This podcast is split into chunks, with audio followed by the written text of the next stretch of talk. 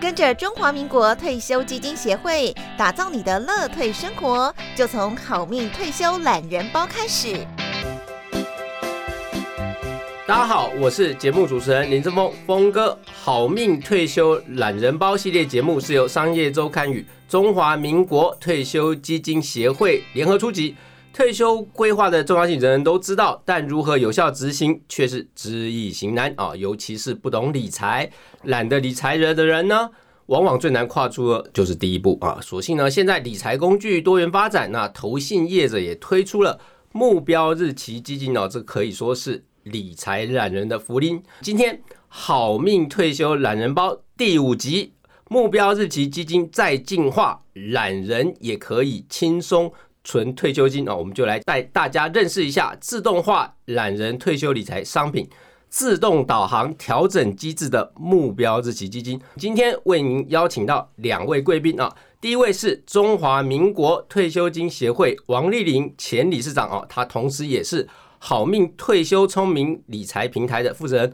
请跟大家打个招呼。主持人好，各位听众大家好。第二位贵宾是。富兰克林华美投信黄书明黄董事长啊，黄董，请跟大家打个招呼。呃，主持人好，各位听众大家好，今天真的很开心哦，邀请到两位专家来哈，那我们也不浪费大家的时间，我们一开始的就先请教王老师哦，因为台湾进入这个老年化社会，这个大家现在都知道，那退休哦，不管是准备退休或是退休之后呢，还要去烦恼在这个准备退休金跟计划上哦，真的是有点辛苦。老师有什么样的？懒人退休的一个做法，或是一个比较好的策略。其实，这个怎么样做好退休理财，应该是每一个人都想知道的事情。特别是我们在长长的准备退休的路上，有非常多碰到投资风险哈。所以，其实什么时候进场，什么时候出场，至于说我的。分配啊，股债啊，债券这个分配的投资比率啊，常常也是大家很担心的事。所以，我们今天这一集其实就是想告诉大家说，有没有一个非常简单的方式，让我用定期定额，然后就找到一个标的，我也都不要去动它，就可以达到退休目标啊。这个也是一个非常重要的这个目标日期型基金哦，就是专门为退休设计的这样子的一个基金哦，因为它的资产配置它是跟着。整个退休的人生周期，早期我们希望能够累积更多报酬率，投资风险比较高，可是我们的报酬率也比较高，让我们的增值空间变大，在复利效果下，这个部分让资产可以增加。快到接近退休的时候，也就是晚期的时候，我们希望能够保值保本，就是降低投资风险，可是我们还是会在一定的固定收益类的这个资产下，我们是有一定的布局哈。所以这个部分我们在目标日期型基金。下的话，基本上就是一个全自动化，也就是买一档基金，你就可以完全不要管它，直到退休的时候，你就有。达到你的目标，退休需求的目标哈，这是一个非常聪明的设计哦。这个在目标日期型基金哦，应该算是全世界的退休理财或者是退休金制度下投资的一个很重要趋势哦。举例来讲，美国在二零零六年的时候，他们其实有一个 Pension Protection Act，就是退休的保护啊，这个法案里面，它就是把这个。目标日期型基金哈，当成是不会选择的人，不知道怎么投资的人的一个自动选项啊，就是你没有选，或是不知道怎么选，那你就去选这个，因为他觉得这个是最方便执行的。那另外像加拿大、香港啊，就是澳洲、欧洲这边，后来后续来说，这个目标日期型基金都已经是成为在退休理财上。非常重要的一个标的物啊，专属的标的物，不但只有在退休经济化，我们相信在退休理财的个人投资里面，它也是有越来越重要的一个趋势哦。举例来讲，就是以美国目标日期型基金的投资报酬率，因为我想大家都非常关心，如果我们是定期定额长期投资来看的话，一般来说投资理财大概六年十年，它会收敛到一个。我如果资产配置是做对的话，它就会收敛到我想要的长期投资报酬率去。以目标日期这样子的一个资产的配置，基本上在美国的四零一 K 啊这种退休金制度下，如果用五年跟十年来看的话，基本上可以收敛到八趴到十趴啊。这个是我们从过去长期以来追踪，包括说在二零零八年金融风暴，还有前一阵子疫情非常大的波动下。这个十年以上的平均大概都可以收敛到。六趴八趴以上，所以我觉得这是一个非常适合大家，如果不会退休理财的人，而且也没有时间去追踪我到底是不是需要做这个股票的转换哈，所以这个是一个非常好的专属标的，市场上也有非常多的公司已经有发行，所以我们今天退基金协会也希望特别介绍。那今天有。请富兰克林，因为他们在这一块的这个呃基金呃发行的经验是非常久了啊，包括国际还有台湾啊，算是一个非常早期就导入，然后对这个商品非常熟悉也很专业的一个公司。然后我们呃刚刚提到美国的部分，可以看到将近百分之八十八九十的雇主啊，或者是企业退休金下。都有提供目标日期型哈，所以这个部分我觉得是一个非常非常重要的一个观念，这也是在退休理财上面来说哈，是很多很多国家在以前没有做，像香港强基金哦，它其实在二零一七年之后也把这个目标日期型的这种。资产配置的观念哈，其实也是导进来了。他们分为五十岁之前啊，跟五十岁之后到六十四岁，那那个资产配置也是跟等一下我们要讨论的这个目标日期型的这种投资的理念是非常一致的。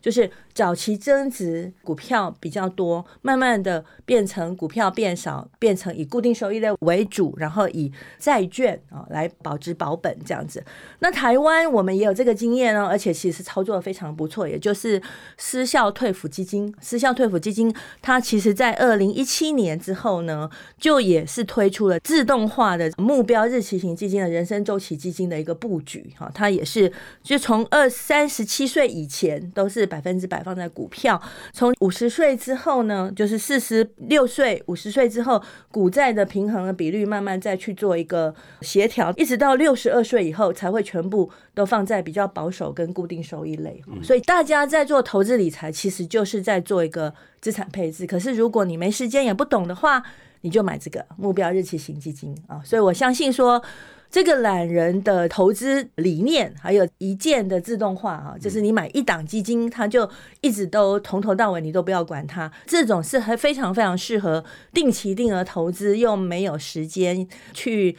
转换标的或者是买卖你的标的物的这些我们投资人想要。存到退休的第一桶金这个部分，我觉得是非常值得，而且应该要认识的商品啊，所以这个是退休金协会对于目标日型基金是非常非常的推荐的啊，那也是我们这一集希望能够让大家认识的基金。好，我们谢谢王老师哦，真的很详细的帮我们介绍了目标日期基金现在在全世界的受欢迎的程度啊。接下来我们就请资产管理的专家哦。黄董事长，你来帮我们说明一下，在台湾推这目标自己基金，或者是他在跟全世界比较上，有没有什么台湾有什么特别的地方啊？或者是说，投资人应该在申购的地方，或者是去哪里买啊？其他各种方面，能够先简单帮我们介绍一下啊？好的，我想就说谢谢刚刚王老师啊，他对整个的一个趋势啊，尤其是 Target Day Fund 在全球趋势做了一个很详细的一个介绍。在台湾来讲的话，我们国人。常常会把退休这件事情跟投资这件事情呢，两个会把它混在一起。其实我经常会讲，退休是一种准备，投资呢，那当然你就是是一种所谓的理财。我们目前呢，当然因为我们有包括第一支柱、第二支柱啊，但是在第三支柱上面来讲的话，那这一块还是需要大家能够自己能够投入。当然，我们一直在退休金协会跟这相关大家的会员啊，其实我们长期都一直在。希望推动这个劳退能够自提自选多一个这个选项，不外乎就是我们希望也是面对到这个所谓的真正的一个退休缺口的问题啊。可能王老师他的这个好命退休这个平台上面，其实它的里面有一个很棒的一个工具啊，其实就是可以让劳工朋友啊或一般的大众啊，其实都可以来很清楚了解，说到我真正退休那一天，那我能够领到多少退休金。哦，那那时候再来跟我们当时的这种生活所必要的花费啊，来做一个比较。来看看缺口是多少。好，那当然就说啊，我们说回来就说是投资跟这个退休，我们希望能够把它分开，因为其实大家都很熟悉的一个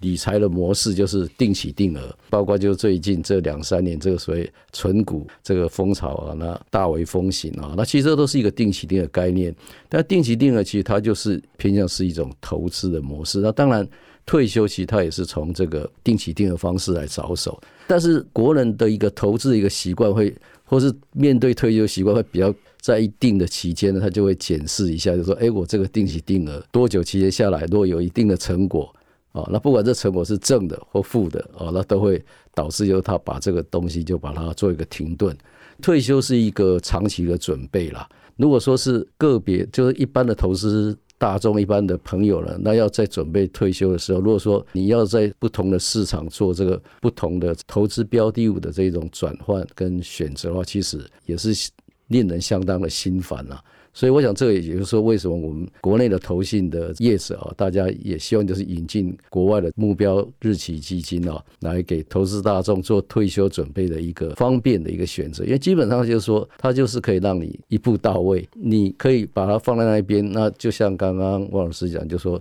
透过每个月提拨的这种方式，你就固定的一个提拨，那提拨到它到期为止。这里面不管是市场怎么变化，就是由资产管理公司或者投信的经理人来做整个投资组合的一个调整。随着就说慢慢的就说你趋近到目标到期基金快要借期的时候，那它的风险也会逐步的往下调降，那到最后能够。保有这个战果。谢谢呃黄董这样介绍。那我们也大概知道说，哎，现在好像有一个观念是，传统的目目标日期这个基金呢，现在有一个比较新的再进化的概念。那这个新的再进化这个概念，可不可以帮我们介绍一下？好的，投资还是会回有一个问题，为什么叫做目标日期基金啊？各位朋友可以去看看，就是说现在投信有发行这种相关基金，它都会有定一个。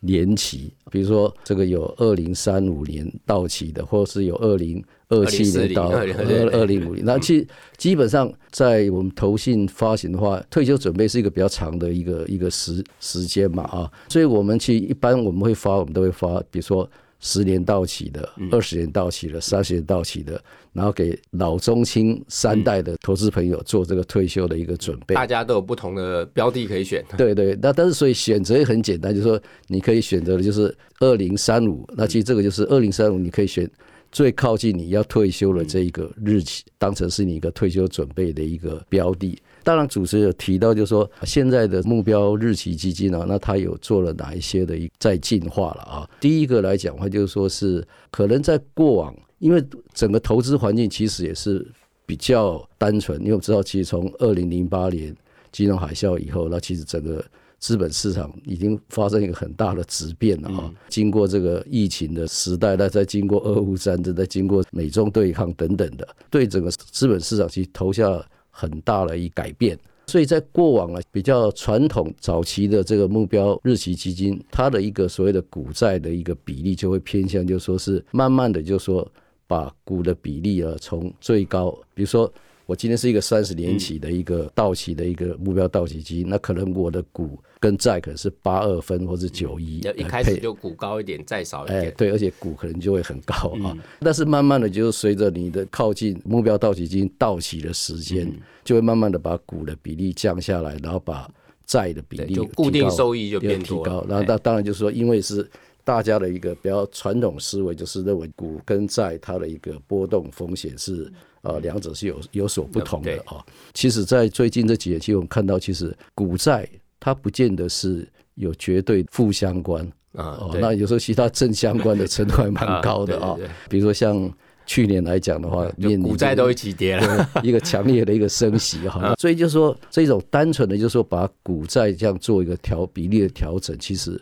并不完备哦，我们还是要辅以就是其他的工具。另外一个就是说，我们在这个投组的配置是跟调整上面，它整个投资组合的一个整体的一个波动度或者是它的风险，嗯，来做一个调控。慢慢的往到期日靠拢的时候，我们会尽量的就把它的投组的这个波动度往下调降。哦，那当然就是说在刚开始，比如说这个还有离到期日还有二十年、三十年，那这个当然这个风险度就会。相对的放大，来追求一个比较高的一个报酬率，这是第一个不同的地方。第二个呢，就说是在过往啊比较传统的，就说目标啊日期基金，它到期的时候，其实到期的时候，它这个基金其实就是解散，就是清算了，就然后他就把等于说让投资人赎回，或是说把这个所有的资产接还给投资人。这个是有有两个问题点会存在。第一个问题点就是说，如果很不巧，你遇到就是说你在到期的时候那一年市场发生一个股债都不好，对急剧的一个崩跌啊，比如说二零零八年那种那种事件发生的话，其实那一年真的就是对这个投资人来讲，那当然如果说那一年快要到期，是照讲啊，就是他应该也是啊，它的风险值应该也是控到相对相对低点的啊。那但是就是说，比如像债也跌的话，你。一样受受会受到很大的杀粉，其实当时会蛮心疼的。对对对，因为其实你在熬过第二年，对对，整个又又好回来，又好回来了。像今年就是这样。对对对对，那所以我们也在想，就是说，OK，那是不是其实应该有要有一个所谓的缓冲机制了？哦，那当然就除了就说，在这个呃之前，那能够把它的一个资产或投组的风险把它控到最低。就快要到期的时候，那另外一个就是说，在到期时候，是不是给投资人有一个选择，就是说他要整笔的赎回，或是他可以用定期赎回的方式？因为这里面除了就我们刚提的，就说是为了要规避或是解决遇到市场急剧波动状况不利影响以外，我们还想另外有一个就是我所谓的年金的观念呐。嗯，如果说你到期日到的时候，那投资人一笔这个领回的话，领回到如果说自己有好的规划，那其实是都很 OK。但是我想，在面对就说是退休后的一个理财啊，那又是一个很大的一个议题。所以我们也是希望在这里面呢，创造另外一个机制，就是变成是说可以定期每月的一个定期赎回，可可我们把它分成五年赎回，就是每个月那分六十期赎回。这段期间，可能这些钱可能都还是继续。比如放在短期货币或短票上面啊，然后做基本的一个孳息，就是规避风险。然后另外就是也让退休人士他可以创造这个每个月的一个现金流。这个就是说是刚刚提到，就是说是在。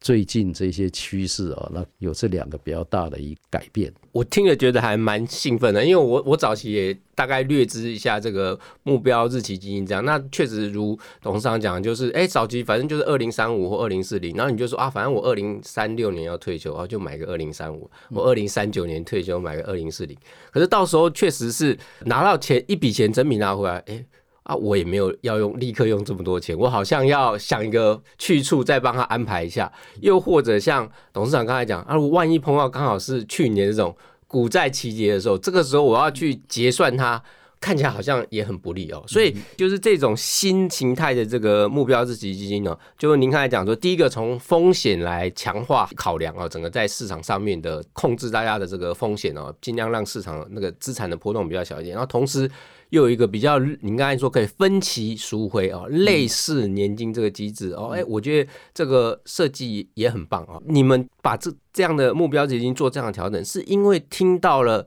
客户对你们提出这样的需求哦，还是说有提到什么样的原因，你们会决定呃往这方面做调整？其实就是说。我们先谈年金这一块了啊，就是年金式的这个这个机制啊。我们知道，就是说，当然很多的朋友大家都会考虑说啊，比如说我要保年金险啊，或者什么。那我们是希希望，就是说，你投资这个商品能够一次一次满足，一次满足，不要这样买完之后还要再买另外一个。对对对。那当然，这它是虽然是它没有一个保障，但是至少就是说，在退休后的这个现金流上面能够有所这个解决问题。另外一个其实也是关于这个。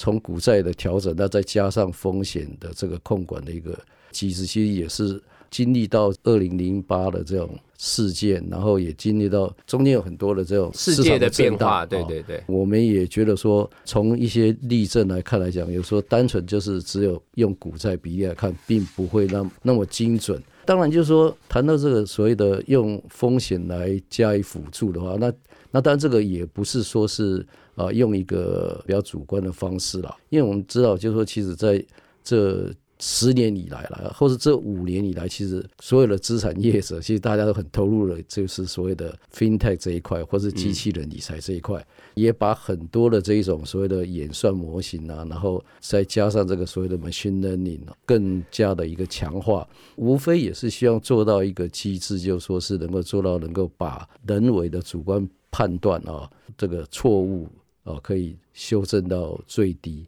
另外也能够把这个整个的一个。投资组合的一个状况，能够做一个最精准的一个计算，所以我想就说，刚谈到就是这个新的目标日期基金啊，在计量的运用这一块，它扮演了一个很重要的一个角色，把一些客观的这种模组啊，把它引到这个资产管理里面进来，然后希望让整的一个投资组合呢，它的投资管理更能够有纪律性了。董事长，你刚才解释就是说，这个目标日期基金里面，现在这个新一代的是有所谓的自动导航调整机制。那所谓的自动导航到底是导航到什么？是根据你的市场的风险来做一个微调呢，还是说是因为呃，您刚才说的这后退休后面的现金流规划来做个微调？可不可以更详细介绍一下这个自动导航调整机制？就是我举例来讲啊，那比如说像我们公司。在这一块的一个做法，我们这个所谓计量模型呢，它就会以两个主轴啦。哦，那一个就是说是资产类别的一个它的一个动能的一个排序，哦，然后另外一个就是所谓的风险指标的一个指数的一个掌控。基本上来讲，我们会把可以投资的一个资产分成差不多有三四十种资产类别，透过我们的一个资料库来。演算，然后算出它的一个所谓的动能的一个排序啊。那在这动能排序之下呢，那把它这些资产类别啊，比如我们挑前十名的这个动能，把它放到第一位。那这动能排序去包括了股债，那甚至包括了这个 cash 这一块都算。另外一个就是说，它这动能排序包括了就是市场上的一个技术指标为主哦。那当然也包括一些啊所谓的直化的指标。它是这样重复的在在演算。我们把这个十个这个，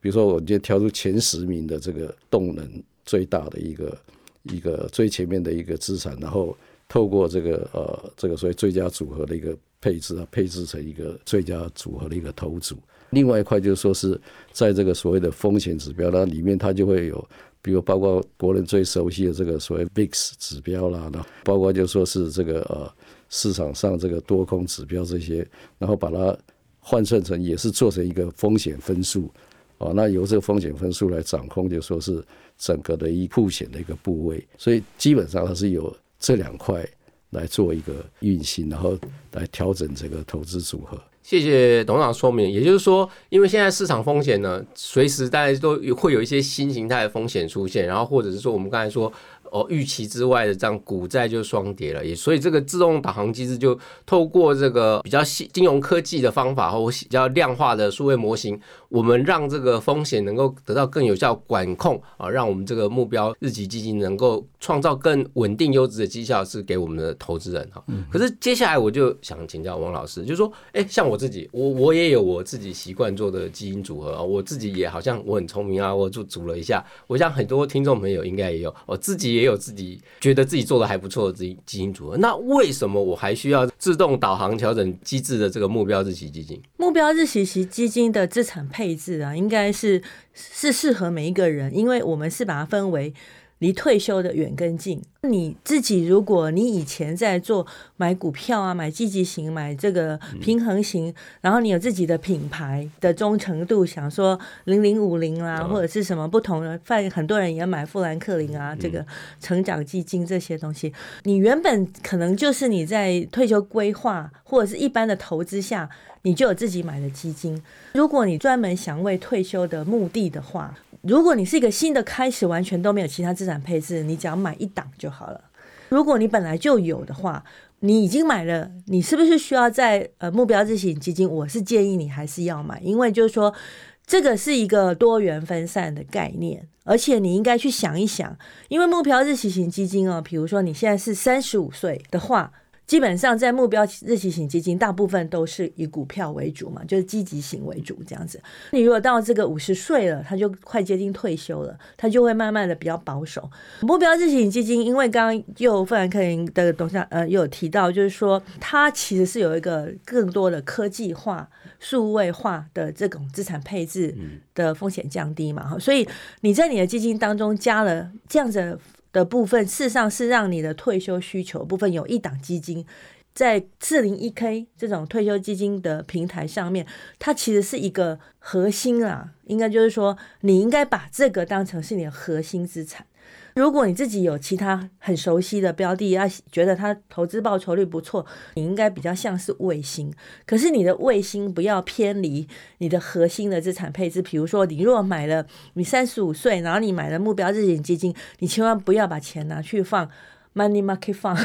或者是定存，因为对我来讲，我在这个时候，对对对，就是说你已经偏离了这个投资标的。可是你如果买另外一档。积极型，或者是说比较类似这个资产配置下，可是是不一定是目标日期型基金，大概资产配置跟当时它必须要是一个一致化啦，并不是说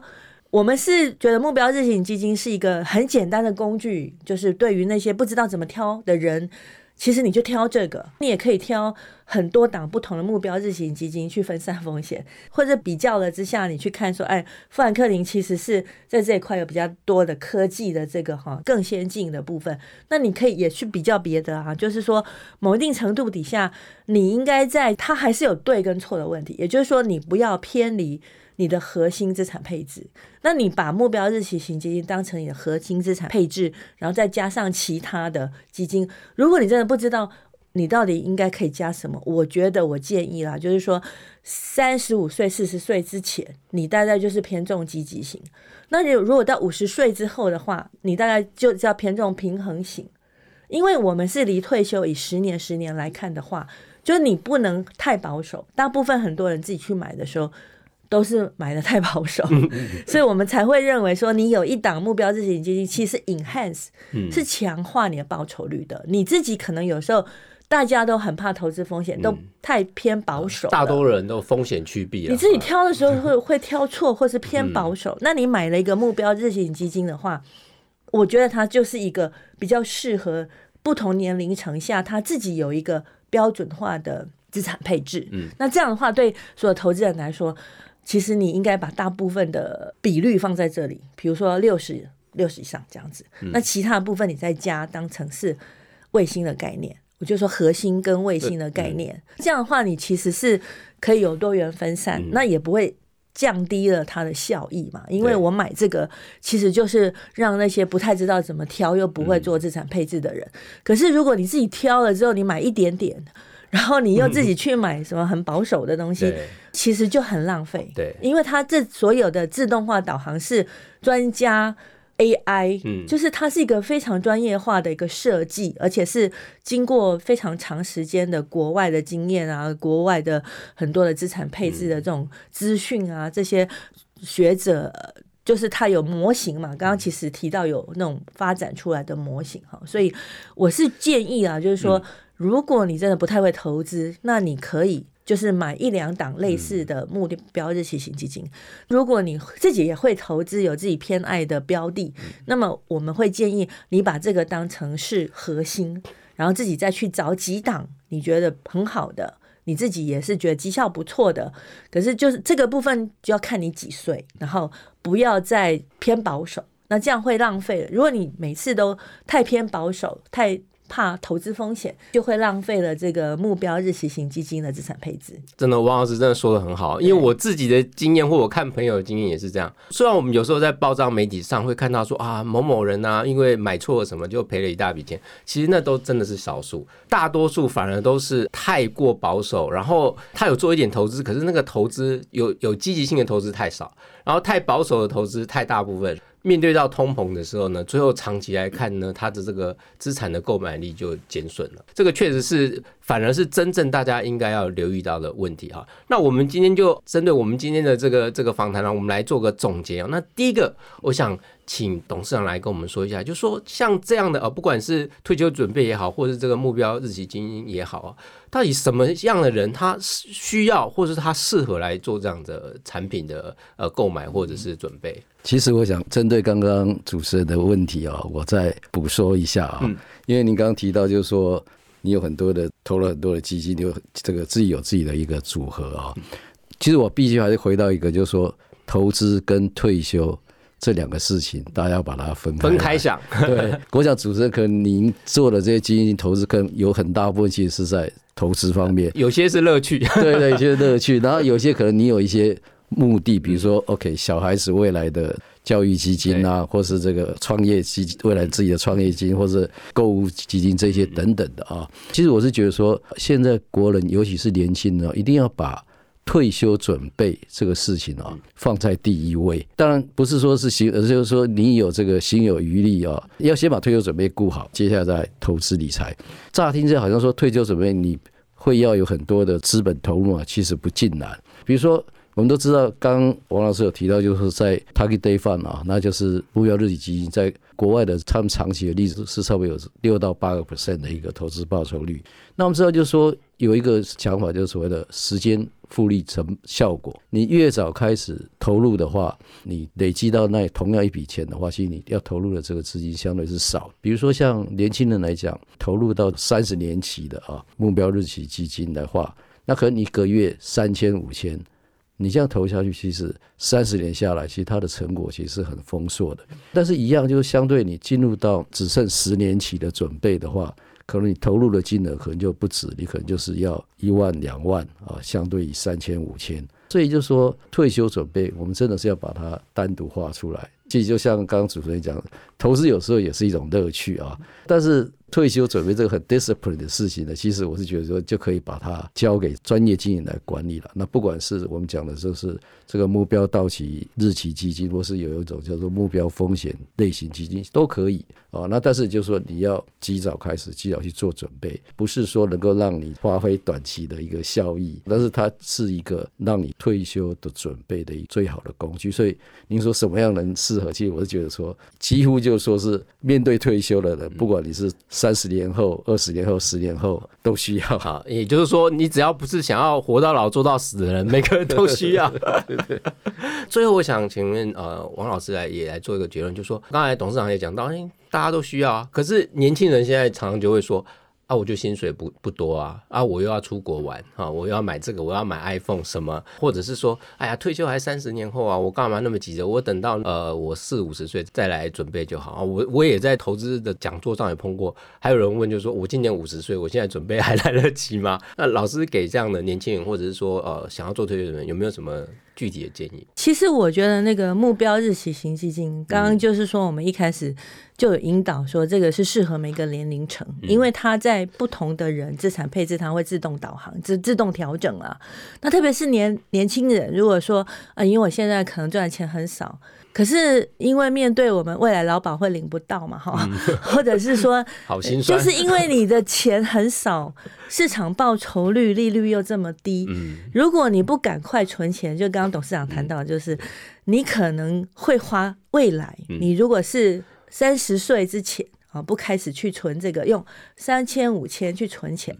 你就可能要到四十五岁五十岁要花。一万两万啊，去存你的退休金，甚至还不够。这个复利效果是非常重要的，就是说你在年轻的时候，像很多人现在拿去存股。事实上，基本上存股这件事情跟目标风险基金在年轻的时候的资产配置是一样，就是是股票型。可是你买单一档股票，它真的是风险太高，再是你赚钱就会赎回，嗯，所以你很可能赎回之后你就把钱花掉了。那我们是觉得的概念就是这样，就是你其实每一年呃每一个月如果可以花五千块去做定期定额投资，而这些钱基本上是专门为退休的，你找一档。自动导航的这种非常简单操作的基金，那个钱就是你的退休的这个保本钱嘛，就是说这个是呃为了退休而规划，然后我们就不要再去动它了。如果你还有其他目的，你可以用不同的账户啦，或者是一个投资的方式，因为目标日期是长期投资，那刚刚一般在投资的时候是短期投资。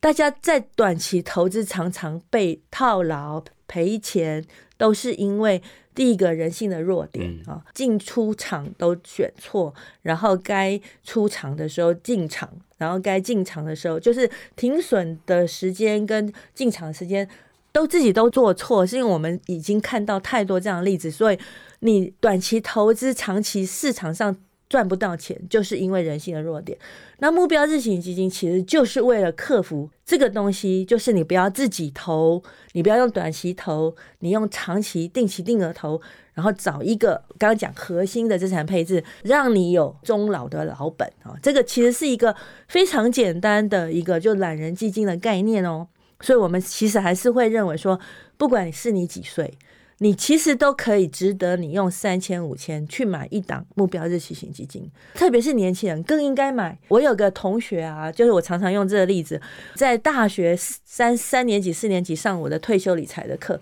毕业之后二十五岁开始每个月存五千块，因为他是财经系的嘛哈，所以他后来就。在三十岁、三十五岁左右，他就已经存到一千万了。哦，很棒哎！对，然后我就跟他说：“你赶快把这笔钱拿去信托，或者是存起来，就是不要动它。因为如果他早期累积出来，可以存一个老本。因为你只有认为他是退休的时候，你才不会去动它。那我觉得你会去动它，就是会犯错，然后你就把它花掉。所以我觉得大家对于刚刚董事长谈到的。退休存钱跟一般的投资是完全不一样的概念哦，所以大家也是希望说能够有一个比较属于专属退休的，然后定期定额的。然后你可以去早一点了解，早一点开始做这样子的动作，一定会让你的退休理财的成本下降很多的。好，我们今天真的非常谢谢两位专家，有语气大家就呃两个观念一定要记住哦，时间这个复利杠杆一定要把握。第二个就是说多元的工具哦，分散风险的，而而且呢越早开始啊越好，就算是只有一点小钱。也要赶快开始，才能够享受到未来这个呃有纪律投资长期累积的效果，并且记得投资跟退休两个观念要分开。最后呢，也就跟大家介绍啊，如果你想要了解更多商周对好命退休议题的深入报道，可以持续锁定我们的。好命退休懒人包系列节目啊，里面会有更多精彩的内容等你来寻宝。有关富兰克林华美投信的基金投资组合哈，我们也请有兴趣的听众朋友可以到本集节目的资讯栏来做了解哦，或上富兰克林华美投信的官网来查询。今天我们就谢谢两位专家啊，也谢谢大家的收听，谢谢大家，谢谢。本节目由中华民国退休基金协会赞助。带您聪明理财，好命退休不再遥远。投资一定有风险，基金投资有赚有赔。申购前请详阅公开说明书。